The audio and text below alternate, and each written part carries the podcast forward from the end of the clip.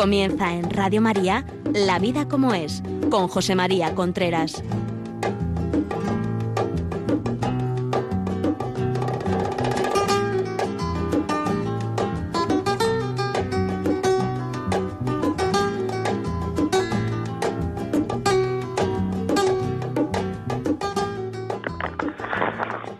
Amigos, buenos días. Aquí estamos nuevamente en La Vida como es, el programa que semanalmente llega a ustedes a través de Radio María. Les habla José María Contreras. Son las 11 de la mañana, las 10 en Canarias.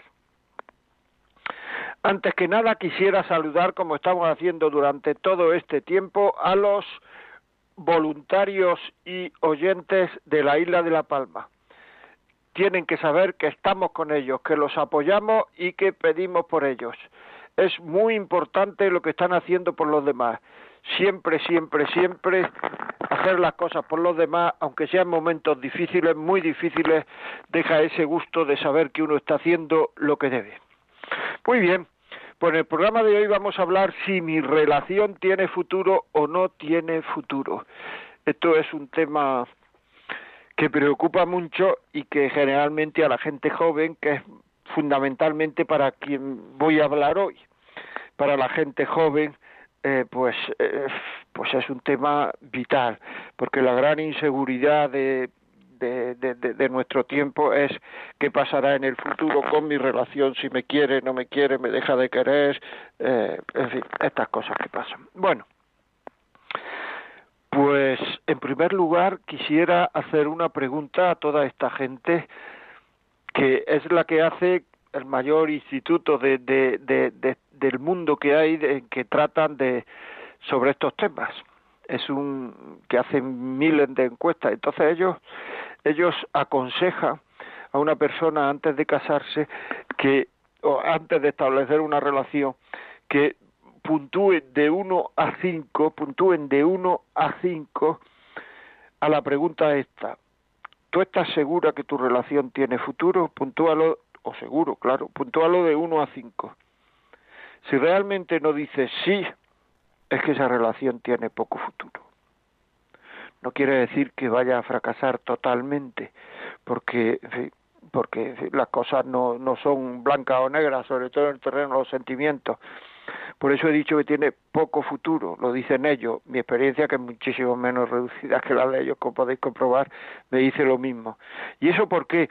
Pues porque en el futuro, en el futuro, aparecen muchas vías para escaparse, para escaquearse, para romper, muchas vías.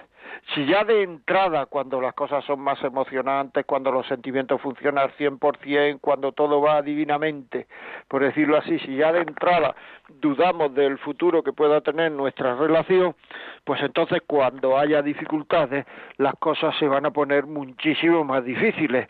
Esto es, esto es, es así. Porque claro, también nos podemos preguntar, ¿qué es tener futuro?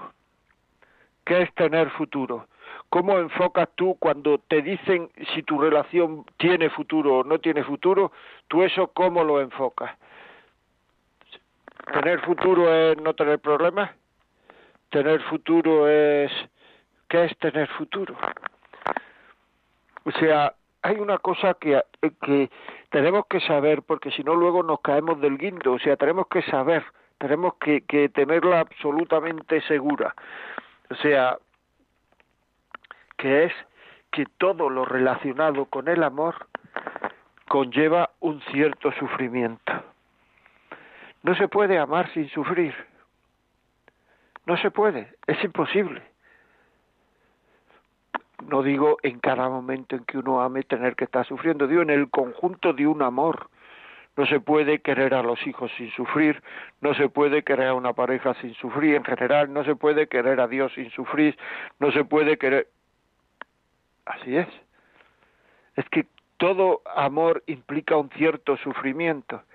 Si ese sufrimiento estamos dispuestos a aceptarlo, las cosas van muchísimo mejor, porque entonces sabemos mucho mejor lo que es querer y lo que es el amor. Si cuando llega ese sufrimiento ya creemos que no hay amor, entonces estamos en un problema que es bastante grande, que es bastante grande. Es decir, tenemos mentalidad de arreglar las cosas. es otra cosa que a mí me preocupa mucho. La, en las relaciones de pareja me refiero, o sea, tener mentalidad de arreglar las cosas. Sí, porque es que hay personas que parece que tienen mentalidad de arreglar las cosas en todos los aspectos de la vida, menos en el matrimonio. Si uno pierde un trabajo, busca para encontrar otro. Si uno pierde la salud, va al médico para curarse. Si uno pierde la fortuna, intenta sobrevivir con lo que queda y procura hacer otra vez, eh, ganar dinero de otra manera. En cambio, si uno en el matrimonio va perdiendo el encanto, en vez de coger y decir, pues tengo que, que, que, recuperar el, el, encanto, como se dice, tengo que recuperar la salud o tengo que recuperar la fortuna, pues uno lo que dice es, tengo que romper esto para irme con otra persona. Si esa es la mentalidad que tenemos, si eso es lo que tenemos en la cabeza, estamos absolutamente equivocados estamos absolutamente equivocados porque es muy probable que en el futuro aparezcan problemas que pueden parecer irresolubles o que no tienen solución o que son arduos de, de, de, vencer y de ganar y de superar, y entonces en vez de superarlo, en vez de intentar poner los medios, en vez de intentar pedir ayuda, en vez de intentar pedir consejo, en vez de intentar a alguien que nos solucione el problema, como es lo que ocurre cuando perdemos la salud o perdemos el trabajo, vamos a buscar otro, etcétera, pues lo que hacemos es dejar el problema e irnos a encontrar otro problema. Eso indica muchas veces que el problema lo tenemos nosotros dentro. Y muchas veces lo que ocurre, lo que ocurre es que tenemos poca autoestima. Las personas con poca autoestima, yo creo, yo no tengo estadísticas como este instituto que he dicho antes de sondeo y de opinión, pero las personas con poca autoestima lo, lo que ocurre es que tienen más fracaso en los matrimonios, porque van al matrimonio no a querer, sino a demostrarse algo ellos, que son capaces, que pueden, vienen a lo mejor al matrimonio de huir para intentar demostrar que son normales, demostrar a nadie, demostrarse a sí mismo que son normales, que pueden educar a los hijos, que puede todo lo que sea ir al matrimonio y que no sea ir a querer, ir a hacer feliz al otro, es un problema. Es un problema que va a surgir luego y va a surgir con seguridad, ¿eh? no así poco a poco, sino va a surgir con seguridad. Entonces esto, pues eh, hay que saberlo, hay que saberlo. Muchas veces la falta de autoestima se, manifiesta porque no me acepto a mí mismo, a mí misma como soy. O sea, no me acepto. Tengo un problema conmigo mismo. Y ese problema conmigo mismo lo manifiesto en el matrimonio. Y ese problema conmigo mismo lo manifiesto en el matrimonio queriendo que el otro cambie, que la otra cambie. Pero como yo no estoy dispuesto a cambiar, a poner los medios para cambiar, porque no estoy dispuesto, porque si tengo un problema conmigo mismo y no me acepto como soy, lo que tengo que hacer es intentar poner los medios para cambiar yo. Pero como no acepto eso, pues entonces le pido al otro que cambie. Y entonces decimos que mientras el otro no cambie, esto no funciona. Entonces, claro, nos metemos en una espiral en que toda la, la culpa de lo que está pasando en el matrimonio tiene el otro. ¿Por qué? Porque yo no estoy dispuesto a cambiar. Porque esa falta de autoestima me dice incluso que si yo acepto mis errores voy a tener menos autoestima y es absolutamente mentira. Las personas con autoestima aceptan sus errores. Estamos en un mundo con tanta falta de autoestima porque mucha gente, muchísima gente dice yo no tengo nada de lo que arrepentirme. Que es como decir yo no he hecho nada nunca. Y solamente ese pensamiento demuestra que tiene falta de autoestima. Porque algo habrás hecho. Yo me acuerdo el otro día que estaba hablando con una persona que se había separado tres veces. Entonces me contó la primera, me contó la segunda, me contó la tercera, Entonces yo le hice una pregunta simple y le dije, pero bueno, algo habrás hecho tú mal, ¿no? Era un hombre, algo habrás hecho tú mal, ¿no? Y me dijo, no. Cuando esto es así, es muy difícil mejorar. O sea, ¿de verdad no has hecho nada mal tú? ¿Nunca? O sea, has entregado, lo has hecho todo bien, has, buscado el compromiso, has estado pendiente del estado de ánimo del otro, has procurado que no suba, que no baje su estado de ánimo, has procurado ayudar cuando lo necesite. Todo eso lo has hecho todo bien, de verdad. ¿O es que no sabes ni siquiera lo que tienes que hacer bien? Y si no sabes ni siquiera lo que tienes que hacer bien, es que no sabes, estás metido en una relación de amor sin saber lo que es el amor. Y entonces eso a la larga genera falta de autoestima, porque la falta de autoestima la generan los fracasos. Pero claro, si dices que el fracaso no es culpa tuya, sino que es culpa del otro, estamos en una espiral irresoluble. No se puede solucionar eso. No se puede solucionar. Entonces, cuando estamos en esta espiral, dices, es que mi relación tiene futuro tu relación tiene futuro y mucho más si te has casado por la iglesia, el católico, tienes toda la gracia de Dios, pero a lo mejor lo que habría que concluir el que no tiene futuro eres tú. Porque como vayas a otra relación te la vas a cargar también. Por tu falta de autoestima, por tu falta de aceptación de cómo eres, por favor, aceptémonos como somos. El que tiene miedo leí una vez en un libro que ahora mismo no me acuerdo cuál es, no sé, no tengo ni idea, el que tiene miedo a la, a la verdad personal, el que tiene miedo a la verdad ya es peligroso. Y ahora mismo en la sociedad hay muchísima gente que tiene miedo a la verdad. Se pone a hablar de lo que no sabe. Ni de lo que no sabe, ni de lo que no entiende, ni lo que no. El otro día en un programa de televisión decía, programa conocido, ¿eh? decían, no, es que esto de los muertos, se puso a hablar de la muerte, que hay otra vida y tal, entonces estamos toda la vida haciendo lo mismo, eh, ya en el futuro, en el otro mundo, ya estamos toda la vida eh, en una especie de, de, de aburrimiento solemne, yo prefiero esta vida, decía. Claro, como está prohibido ahora en la sociedad el hablar de Dios y el decir que Dios existe y el tal, o sea, la gente se pone en fala, se pone enferma, se, se está muriendo y sigue diciendo yo apelo a la técnica y, y, a la ciencia, cosa que es muy bueno, pero también se puede apelar a Dios, ¿no? Pero da vergüenza. Da vergüenza. No queremos aceptar las cosas, ni siquiera proponernos es que las cosas pueden ser distintas como nosotros las vemos. Que tiene miedo a la verdad, decía, es una persona que tiene un problema, y fundamentalmente un problema de cariño. Porque lo que hay que hacer con la verdad es quererla, no rechazarla. Y ahora mismo estamos en una sociedad donde rechaza la verdad. Querer la verdad nos vamos dando cuenta gente y gente y gente que van habitualmente rechazando la verdad. Esas personas no pueden saber querer, porque no se preocupan si aquello que rechazan es verdad o no. Pero claro, el que tiene miedo, que es por donde ha salido toda esta digresión, el que tiene miedo a la verdad personal, ese ya es un suicida. Es que se está matando a sí mismo y tiene, y miedo a la verdad personal. Y va al matrimonio con ese miedo a la verdad personal, porque no se acepta como es. Y piensa que el matrimonio le va a arreglar esa falta de autoestima y esa falta de aceptación de cómo es y esa falta de aceptación de sus errores que no es tan inteligente como creía, que tiene mal carácter, que no es guapo guapa, que es gordo, que es, o sea, sus errores, que le falta formación, que no tiene conocimiento, que no siempre, eh, digamos, actúa correctamente, que se equivoca con frecuencia.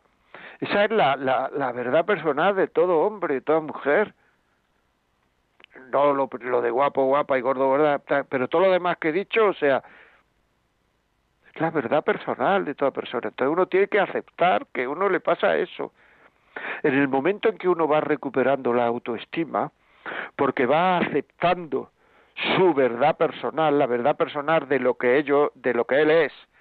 Ya decía en el frontispicio de la academia griega ya había un, un cartelón, o sea, desde los griegos, desde antes, porque esto es un problema del mundo en general. Conócete a ti mismo, ponía. Conócete a ti mismo. Los griegos, mucho antes de Jesucristo, conócete a ti mismo. Porque ese desconocimiento de ti mismo va, llegar, va llenando de insatisfacción todo lo que tocas en la medida en que uno se va conociendo a sí mismo y va viendo sus fallos, sus dificultades, lo difícil que es corregir un fallo. Porque es que eso muchas veces no lo pensamos. ¿Por qué la gente muchas veces no cree en el pecado original? Porque no se ha puesto a mejorar como persona.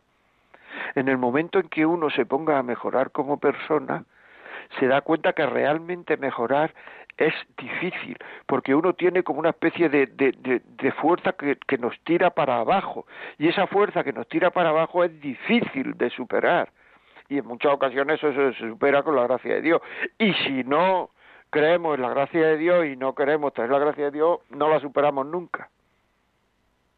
Entonces, cuando uno se da cuenta lo difícil que es mejorar, cuando uno se acepta a sí mismo como es, con sus errores, con sus dificultades, cuando uno se da cuenta que cambiar no va a cambiar uno, que uno mejorará y no mejorará, pero que el temperamento de uno es, es incambiable, entonces empieza uno ya a comprender mejor a los demás. Y cuando uno empieza a comprender mejor a los demás, a comprender mejor al otro, uno deja de pedirle al otro que cambie, deja de pedírselo, porque eso es uno de los mayores errores que se pueden producir en una pareja. ¿Cuánta gente me ha dicho, cuánta gente me ha dicho, yo hago todo lo que puedo por querer al otro, por querer a mi mujer, a mi marido, hago todo lo que puedo, pero él o ella no se sienten satisfechos porque en el fondo lo que me piden es que yo sea otro. No me aceptan como soy. Lo que me pide es que yo sea otra. Y ese es el mayor error, porque lo importante para querer es la lucha que el otro tiene por querer. Y si el otro lucha, manifiesta lucha, se esfuerza, hace esfuerzos por quererte, por ayudarte, por pues entonces te está queriendo como es. No le pidas que cambie porque además de que no va a cambiar, ese desasosiego tuyo para que el otro cambie, lo que le va a hacer al otro es también perder la autoestima. Y entonces estamos en una pareja donde los dos tienen una falta de autoestima tremenda. Y entonces aquello es tremendamente duro. Acepta a las personas como son, compréndelas. Muchas veces en mi vida muchas, muchas, muchas, he pensado que la mejor forma de, de, caridad, de, de, amor, la mejor, ¿eh? fíjate lo que te estoy diciendo, es comprender al otro. Porque el otro cuando se siente, una persona cuando se siente comprendida, se siente querida, se siente aceptada como es. Y cuando una persona no se siente comprendida, se siente rechazada no me comprende. ¿Cuántos problemas hay? ¿Qué es lo que te pasa? Que mi marido, mi mujer no me comprende. Cuando uno se siente comprendido, se siente esponjoso por dentro, se siente, o sea, las flores de la vida le salen por, por, los ojos, por la sonrisa, porque sabe que aunque me equivoque, me van a, a valorar mis deseos por querer si uno no se siente comprendido, lo que ocurre es que además de no valorarme, además de no valorarme mis deseos por querer, que ya eso es una frustración para el otro en el amor, es que me van a rechazar esos deseos, porque en el fondo me va a decir con su palabra o de obra que esos deseos no es lo que yo espero de ti. Lo que espero de ti es que seas otro o otra. Pero es que eso no está en mi mano. ¿No os dais cuenta? Esto es la causa, esto que estoy contando es la causa, esto que estoy diciendo es la causa de por qué muchísimos matrimonios o muchísimos noviazgos, o muchísimas parejas, lo que queráis decir, no tienen futuro. Falta de comprensión, falta de, de, de pues no sé, de, de, de, de, de cariño. Porque comprender al otro no se trata de entenderlo totalmente. ¿Cuántas veces a un hijo lo comprendemos sin entenderlo? Lo comprendemos sin entenderlo. Fíjate tú qué cosa. Es que es así. Lo comprendemos sin entenderlo. A un hijo, a un padre, a una madre. Cambio, pues no comprendemos a nuestro marido, nuestra mujer muchas veces. Y huimos y le pedimos que sea otro. Lo que le pedimos es que para para para para que esto funcione tiene que ser otro. Y entonces tú estás en una postura de romper, de destruir, de huir, y entonces tu, tu matrimonio, tu pareja no tiene solución. Porque cuando nuestra, nuestro problema, nuestra postura es esa, es que no tiene solución nuestro problema. Las faltas de autoestima son muy grandes y cada vez se manifiestan más. Las personas que me están oyendo de más edad, a que, a que hace años no se hablaba casi de la autoestima. No se hablaba nunca, es una palabra que no existía en el castellano y si existía no se utilizaba. ¿Por qué se utiliza cada vez más? Porque nuestra forma de querer es cada vez más errónea. Porque hemos, eh, eh, hemos dejado de saber querer. Porque nos convertimos en personas con derechos y no con deberes porque vamos a una relación de pareja a que el otro me sirva, no a servir yo. Y así todo fracasa. Así todo fracasa. O sea, todo fracasa. Mientras no comprendamos los defectos del otro, todo va a fracasar.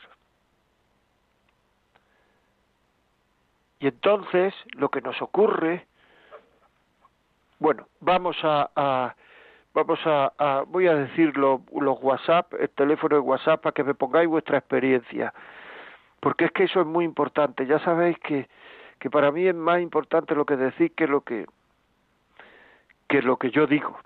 668-594-383.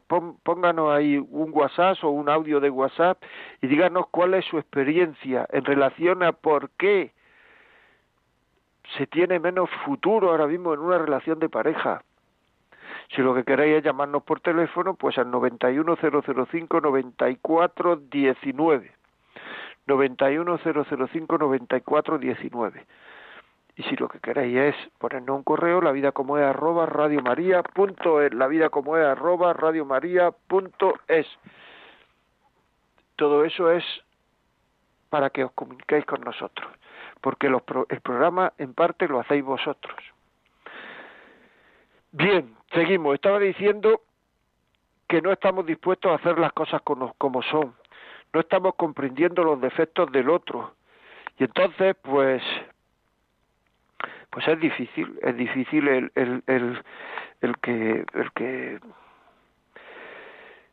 bueno, pues esto es que el que el que podamos discutir sobre cuestiones relevantes, que seamos capaces de hablar sobre cuestiones relevantes, o sea, sin que sin discutir, cuestiones relevantes, cuestiones sobre educación de los hijos, cuestiones sobre fe, cuestiones sobre esperanzas, cuestiones sobre trabajo, cuestiones sobre sexo, cuestiones sobre familia política, cuestiones relevantes sin discutir. O sea, usted puede hablar sobre cuestiones relevantes sin discutir o no.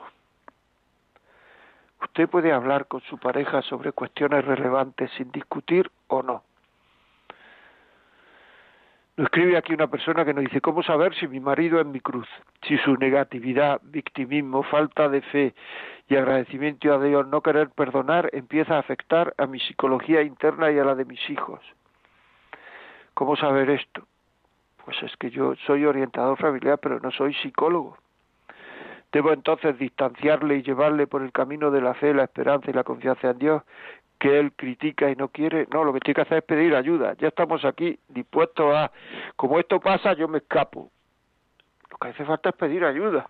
Pedir a ir a un centro de orientación familiar, ir a, si le recomienda ir a un psicólogo, ir a un psicólogo, a, hablar, eh, no sé, hablar con los hermanos de su marido, decirle, mira, nos pasa esto, yo qué sé, con alguien que tenga ascendiente, o sea, pedir ayuda si es que es que en el matrimonio hay una falta, una falta de, de, de, de, educación en pedir ayuda tremenda.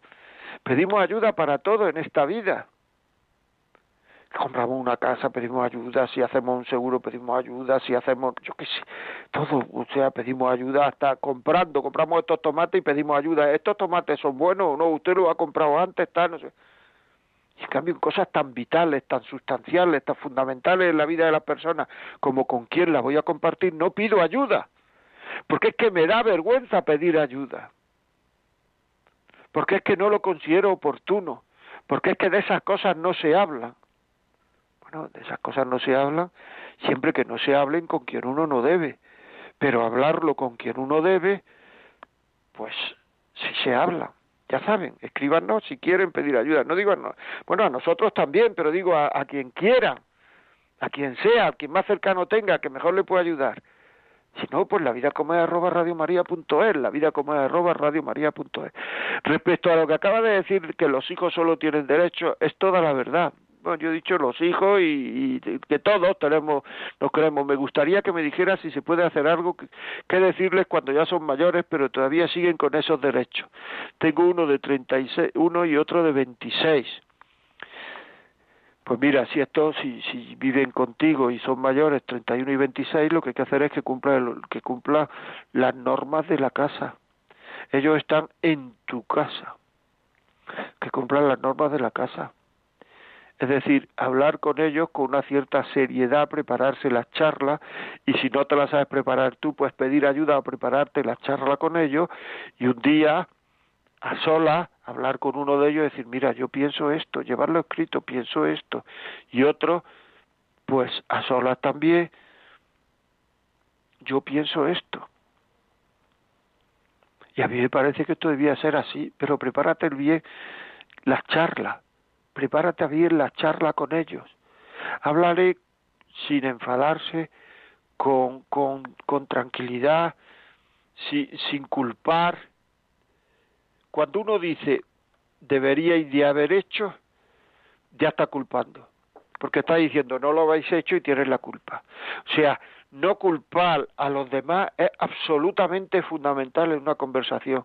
Cada vez que uno recurre al pasado, generalmente estamos eh, estamos pues culpando. Ya te dije yo que, pues entonces quiere decir como no hiciste lo que lo que lo que hiciste, como no lo hiciste, lo que yo te dije, pues entonces ya lo has hecho mal, luego tienes la culpa. No culpar, por favor no culpar, porque muchas veces sin darnos cuenta cada vez que hablamos de que algo ha salido mal, estamos culpando al otro. Bueno, Rocío, buenos días. ¿Nos puede pasar alguna llamada, por favor? Vamos adelante. La primera llamada, Maribel, desde Madrid. Hola, buenos días, Maribel, dígame.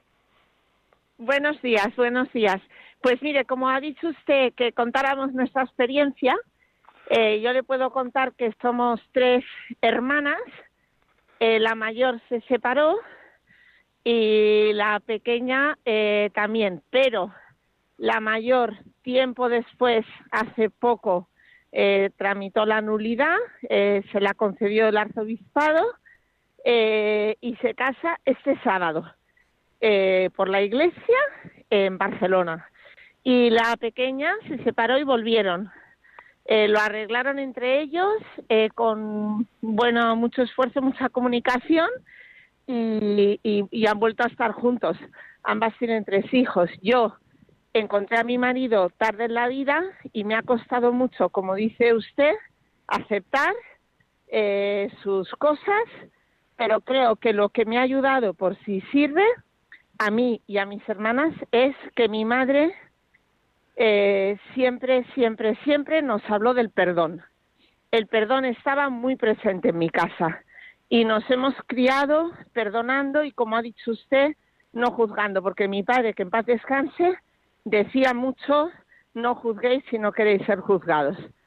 Y nada, quería compartirlo para transmitir esperanza e ilusión, porque, bueno, en el caso de nuestra familia, pues al final, eh, bueno, está todo, todo mucho mejor de lo que ha estado hace, no sé, diez años.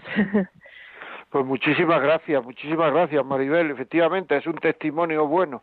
Porque claro, a lo mejor si el matrimonio primero era inválido, pues es que había alguna cosa en el momento del matrimonio que eh, impedía que ese matrimonio se llevase a cabo. No se supo, claro, si impedía que ese matrimonio se llevase a cabo, pues probablemente esa ha sido la causa de todos los problemas que han tenido.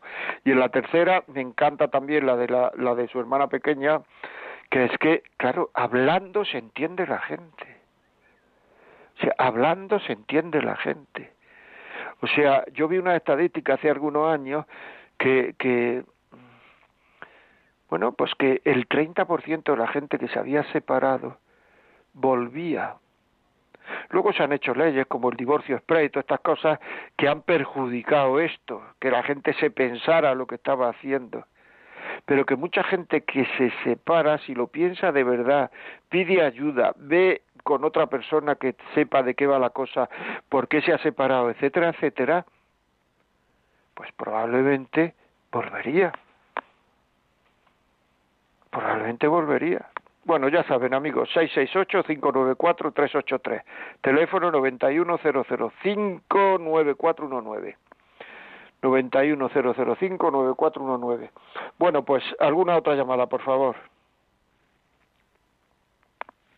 Sí. Buenos días, Concepción, Bilbao. Sí, buenos días, María Concepción. Buenos días, buenos días, don José María Contreras. Mire, es que los miércoles espero con, con un ansia su, sus consejos, su sabiduría. De, verdad, muchísimas gracias. Y a Radio María. Gracias a usted y a Radio María, sí, sí, dígame, dígame. Sí, de verdad, muchas gracias. Mire, yo soy ya una señora de 88 años. Pues no lo parece. ¿Eh? Que no lo parece. sí, bueno, gracias. Mire, ¿sabe qué? Que me doy cuenta de la vida, cómo la explica usted, y es la realidad, lo que hoy la sociedad tiene muchos avances tecnológicos, de todo, ¿verdad?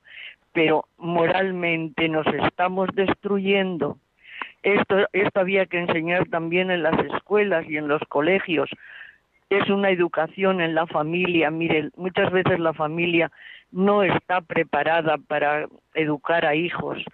Entonces, mm, estamos a falta de algo que, que, nos madure porque yo a mis 88 años ahora me doy cuenta y miro para atrás de lo ignorante y lo, bueno, eh, lo que era y, muchas cosas habría arreglado en mi vida si habría tenido el conocimiento que tengo hoy, la enseñanza, gracias a Dios, en, tuve unos padres que me enseñaron buena moral y, y, la creencia en Dios, que es una base primordial en esta vida.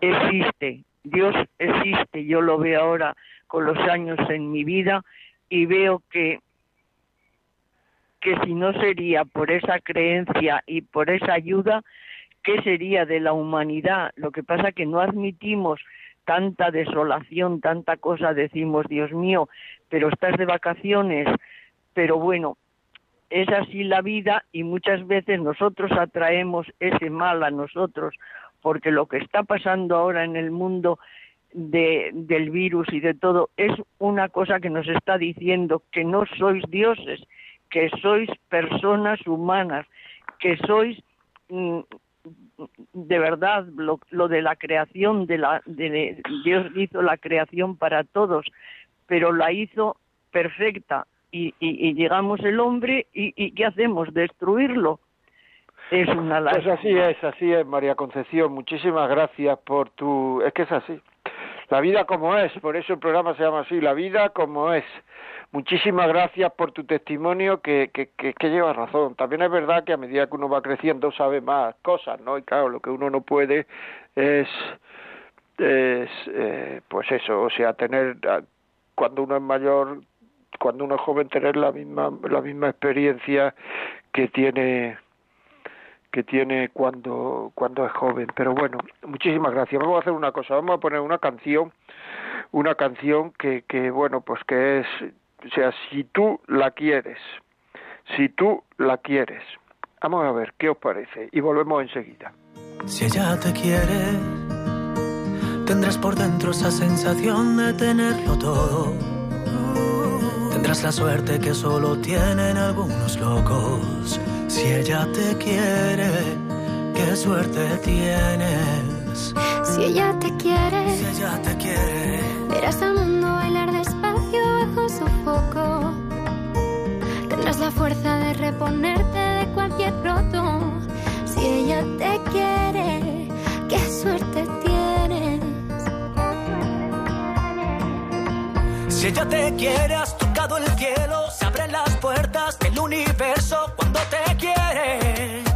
Solo hay una dirección, el desenlace de cualquier sueño está en su boca. Si tú la tocas, ella te quiere.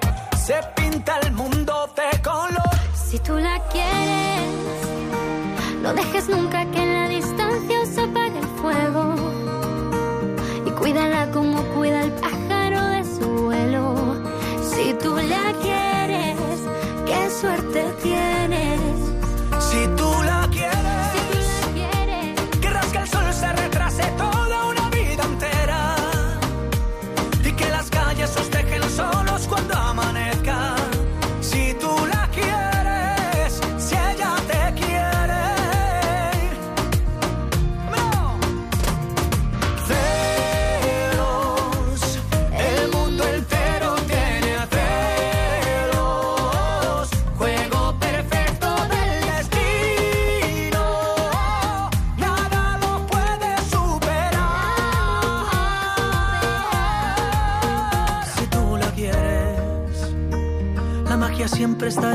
manos cuando despiertes. Ni en siete vidas se ha visto un gato con tanta suerte. Si tú la quieres y ella te quiere. El desenlace de cualquier sueño está en su boca. Si tú la tocas, ella te quiere. Se pinta el mundo de color. si tú la quieres, no dejes nunca que la distancia se apague el fuego. Y cuídala como cuida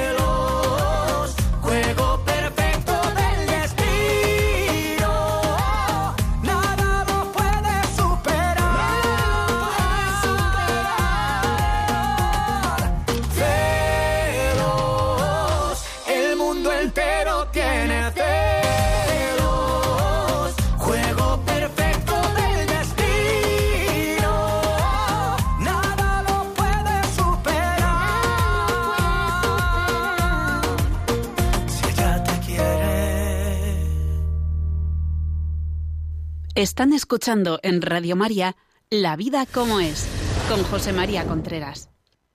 Continuamos aquí, amigos, aquí estamos.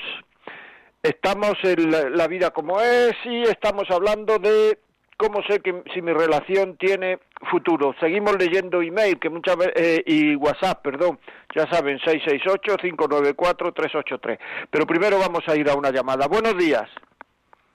Buenos días. Dígame. Vamos a ver quién es. No, no, estoy hablando con usted, señora. Somos dos. Yo llamo desde Valladolid. Muy bien, dígame. Mi experiencia es amar para comprender y comprender para amar. La esperanza y el amor lo puede todo. Con ayuda de la Virgen se comprende mejor.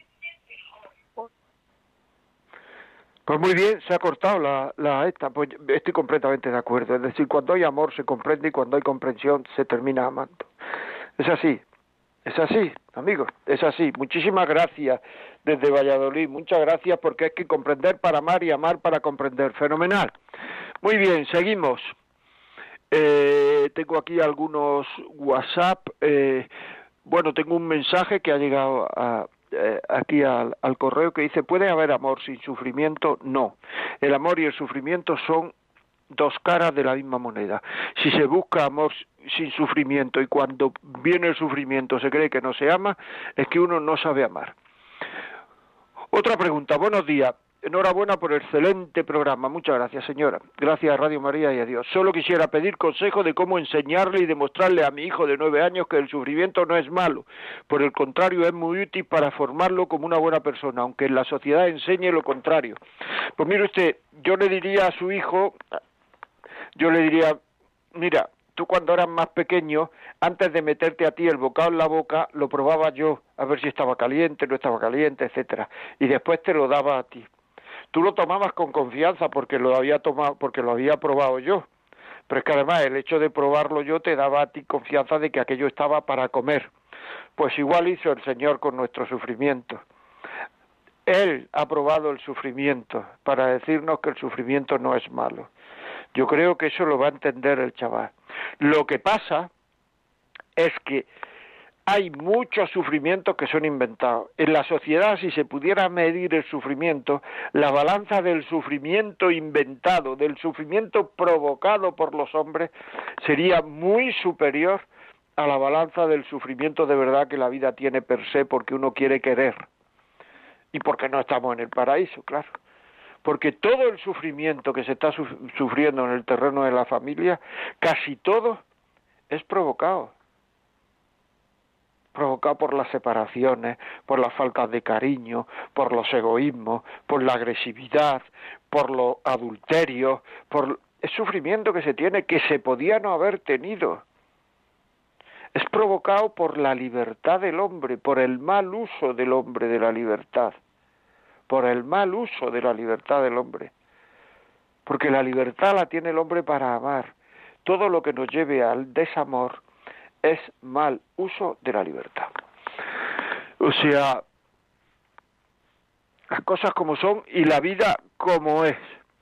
Muy bien, pues vamos a vamos a Mónica, eh, perdón, Mónica Rocío, por favor, algún WhatsApp más. Sí, nos han llegado un WhatsApp de una joven de 31 años que dice, con mi marido, entre novios y matrimonio, civil tengo 14 años de conocerle, pero sí que es verdad que en cuanto hay problemas salta la duda de si podría tener futuro nuestro matrimonio. Más bien, si valdría la pena ser un matrimonio por lo religioso, que tenga un gran día. Pues sí, hombre, yo vamos a ver, es que eso lo que hay que hacer no lo conozco, solo lo que, o sea, el único dato que me has dado es que lleváis 14 años y que y que te surge esa duda. Entonces, lo que hay que hacer es preguntar, orientarse orientarse, es así. Y por supuesto, cuando se está seguro, lo que hay que casarse si uno es por la iglesia, si uno es cristiano. Claro, si no estás seguro, si esto es un cachete, pues no te cases, haz lo que quieras. Yo eso ya no me meto ahí porque eso ya es un lío. Pero el hacer las cosas bien lleva a éxito, aunque luego haya pueda haber fracaso. Pero si se hacen mal, ya la conclusión es fracaso. Pero en esto, en el matrimonio, en todas las cosas de la vida. Si se da un mal, un diagnóstico, no se cura. Si se da bien un diagnóstico, algunas veces pues puede no tener éxito, pero generalmente, ¿cuánta gente va al médico, por ejemplo, en España al día? Una inmensísima mayoría se cura. Lo otro es que se han dado un buen diagnóstico, pero no tiene arreglo. Pues en el matrimonio igual. Se da un diagnóstico y se, y se ve si las cosas como son si hay que seguir para adelante o no. Ahora, si te dicen no hay que seguir para adelante, o si tú ves no hay que seguir para adelante y sigues para adelante, te estás metiendo en un lío, mucho cuidado. Es que, claro, es que las cosas como son. Más, bueno, vamos a hablar con Enrique en Sevilla, por favor. Eh, sí, eh, buenos días. Buenos días. Sí. Dígame. Eh, tengo que apagar la radio, ¿verdad? Sí, por favor. Sí, un segundito. Vale. A ver si le... Vale. Eh, bueno, buenos días. Ante todo, felicidades por este maravilloso programa que tenéis. Vale. Gracias. Gracias a ustedes que, nos escuchando. Dígame. Y la verdad que, mire, yo tengo 48 años y vaya a escuchar un testimonio, la verdad, pues, bueno, que viene a, viene a, viene a, como amiga de dedo. Yo hasta los 40 años, pues resulta de que por mi enseñanza, que yo soy de, de los años 70, pues tuve una educación basada, eh, bueno, en colegios públicos, barrio conflictivo, es decir, a mí me, mi, madre o mis padres a mí me educaron de que el hombre era como un poco superior a la mujer, era que tenía que salir a la calle, la mujer tenía que quedarse en casa, es decir, eh, yo con la edad he tenido que ir aprendiendo y corrigiendo esos defectos, porque son defectos, ¿vale? Yo creo que, que eh, es algo, la verdad, en el siglo que estamos que todavía se puede hacer como yo lo siento, porque yo me siento muchas veces que soy muy egoísta, me siento que soy muy prepotente, me siento que soy machista, y todo eso, pues bueno, pues viene un poco de, la, de, de esos años o de esa mala educación que tuve, no por mis padres, sino por la sociedad, ¿vale? Por la sociedad. Después le voy a comentar algo importante yo hasta los 40 años fui una persona pues que no respetaba a la mujer, que era mujeriego, que, que bueno, pues eh, me, me, me, bofaba más bien de esa libertad que Dios me ha dado desde lo pecaminoso a lo que es lo correcto, ¿de acuerdo? Pero mire qué curioso, conocí a, a mi mujer de República Dominicana, y me emociono, ¿no? Eh, ella es una mujer de Dios. Y ella me dijo a mí, y me emociono porque ella me dijo a mí, eh, ¿tú quieres cambiar?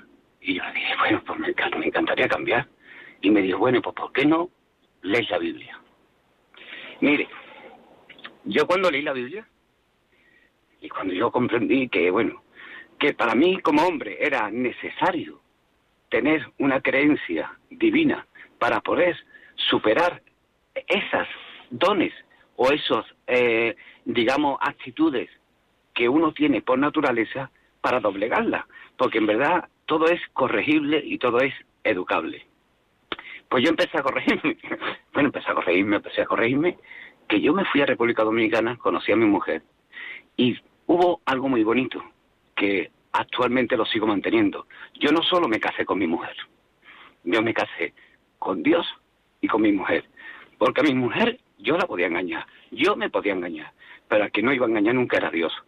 Y ese miedo que tengo de nunca poder engañar a Dios es el que hoy por hoy, desde 2015 hasta la fecha, sigo comprendiendo, respetando, valorando, siéndole fiel a mis principios y a mi mujer.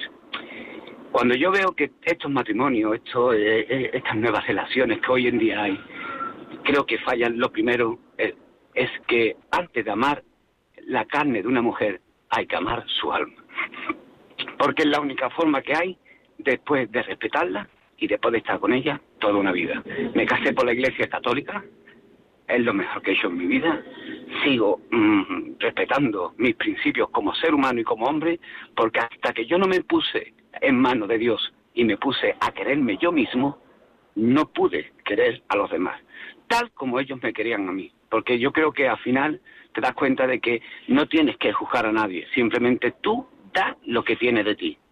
Si no lo recibe del otro no pasa nada, porque se da por amor. Y yo le doy a mi mujer respeto por amor, y le doy comprensión por amor, y le doy, le doy ternura.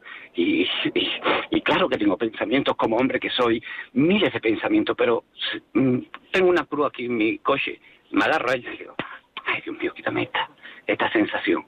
Porque el hombre, el hombre por naturaleza es así, y no pasa nada. Lo importante, yo tengo una frase que dice, lo peor en el mundo no es ser un ingenuo, no, lo peor es serlo y no cambiarlo. Y yo lo era, pero lo pude cambiar. Nada muchas gracias, Enrique, muchísimas gracias, muy bonito testimonio, muchas gracias. Pues para eso, para, para mantenerse uno firme en esos propósitos, es bueno porque esos pensamientos son productos del pecado original, pero si es que es así, si es que queremos evitar la realidad, es que el hombre es una naturaleza caída por pecado original. Pues por eso es bueno irse a confesar de vez en cuando que nos limpian todo y empezamos de cero, que es lo que hacemos con el coche, ir a lavarlo de vez en cuando, ir a... O sea, es que es así, pues ir a que nos limpie y entonces estamos siempre empezando, cosa que es muy buena, porque el amor, no lo olvidemos, es comenzar, volver a comenzar, volver a recomenzar y volver a empezar. Y eso es querer. Empezar cada vez con ganas de querer, y eso es querer, con intención, con voluntad de querer. Muchísimas gracias. Continuamos. ¿Algún WhatsApp, por favor, eh, Rocío? Sí, están llegando muchos mensajes al WhatsApp de Radio María. Este dice, hola José María, al pie del auricular, como todos los miércoles, gracias por tus palabras. Te cuento, en mi última confesión, mi director espiritual me recomendó que recordara la primera vez que la, que la vio a su mujer. Recupera ese primer amor, enamora nuevamente a tu esposa. Y me trae tu programa hoy una canción de Óscar de León, Detalles, un cantante venezolano de la Tierra Bella del Caribe. Un saludo. Pues muchas gracias, muchas gracias. Es así. Hay una frase que dice y que es verdad, que es verdad y que yo la, vamos, que es así, que es cuando no te sientas enamorado, trata al otro, a tu mujer, a tu marido, como si estuvieras enamorado, enamorada y terminará enamorado otra vez. Es así. Muchas gracias. Otro WhatsApp, por favor. Muy buen tema, Dios les bendiga. No arrepentirse de nada es una manera de justificar nuestros errores. Eso decía Edith Piat en su canción No me arrepiento de nada y leyendo su biografía tuvo una vida muy vacía. Gracias, mil bendiciones para todos los oyentes y para los conductores del programa. Maite. Muchas gracias, Maite. Gracias a ti, gracias a ti por escribirnos, porque es verdad, es una de las mayores tonterías que se pueden decir en la vida. No me arrepiento de nada. O sea, es, asombroso, pero bueno, ahí lo estamos. Más WhatsApp, por favor. Bueno, esta oyente dice felicidades por el programa que tanto ayuda. Hoy me he visto muy reflejada. Llevamos casados 25 años y tenemos tres hijos. Él tiene a menudo un sentimiento latente de que no lo atiendo. Yo, que no trabajo ahora, intento repartirme como puedo con todo. Pero a la mínima le aflora esa queja sobre si somos capaces de hablar de temas importantes sin discutir, pues no, en general, porque yo evito de plano la confrontación. Bueno, vamos a ver, en este caso hay que manifestar que uno no quiere discutir al otro. Para eso a lo mejor decir, bueno, quiero hablar contigo una cosa, pero me voy a tomar una tila, voy a estar tranquilo, voy a estar no sé cuánto, que el otro vea que nosotros hacemos esfuerzos por no discutir. Es muy frecuente que los matrimonios no puedan hablar de temas importantes y discutir. Y en cambio, los novios pueden hablar de temas importantes sin discutir.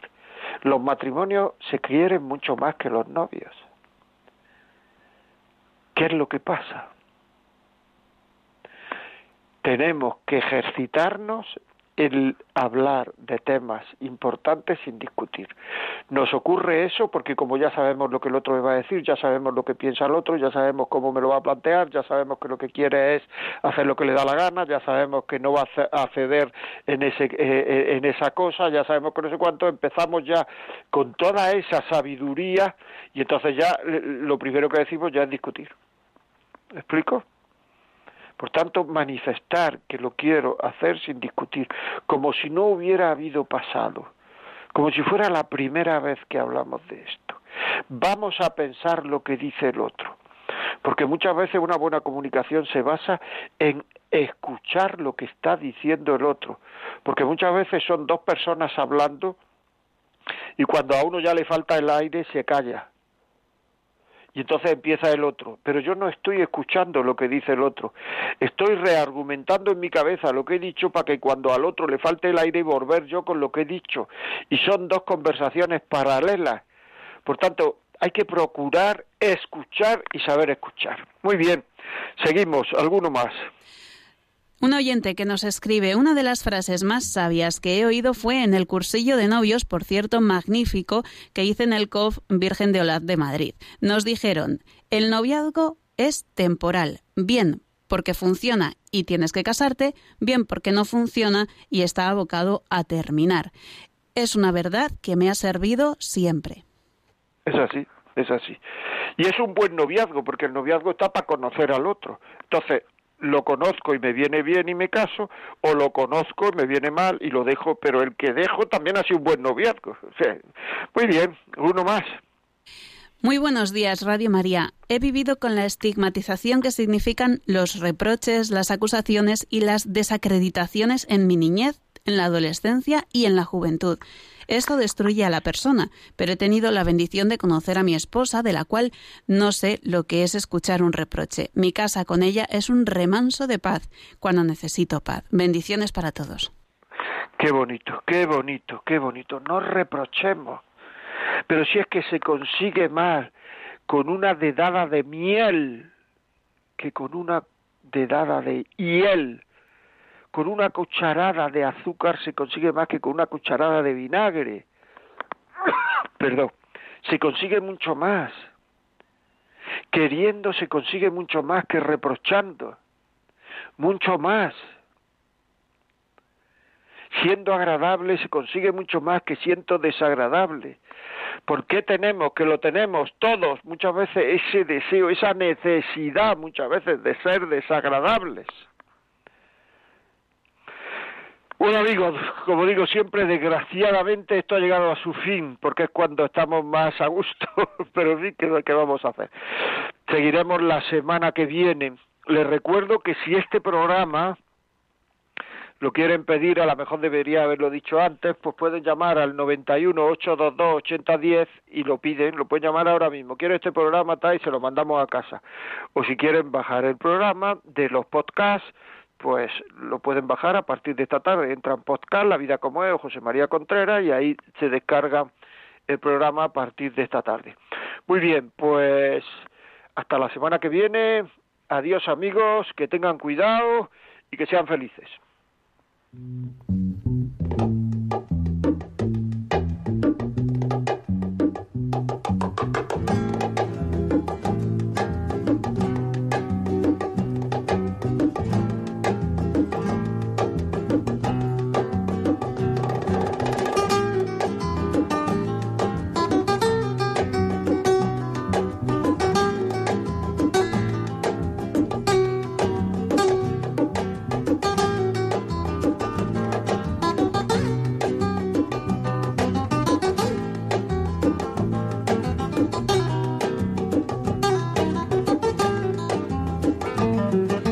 Y así finaliza en Radio María La Vida como es, un programa dirigido por José María Contreras.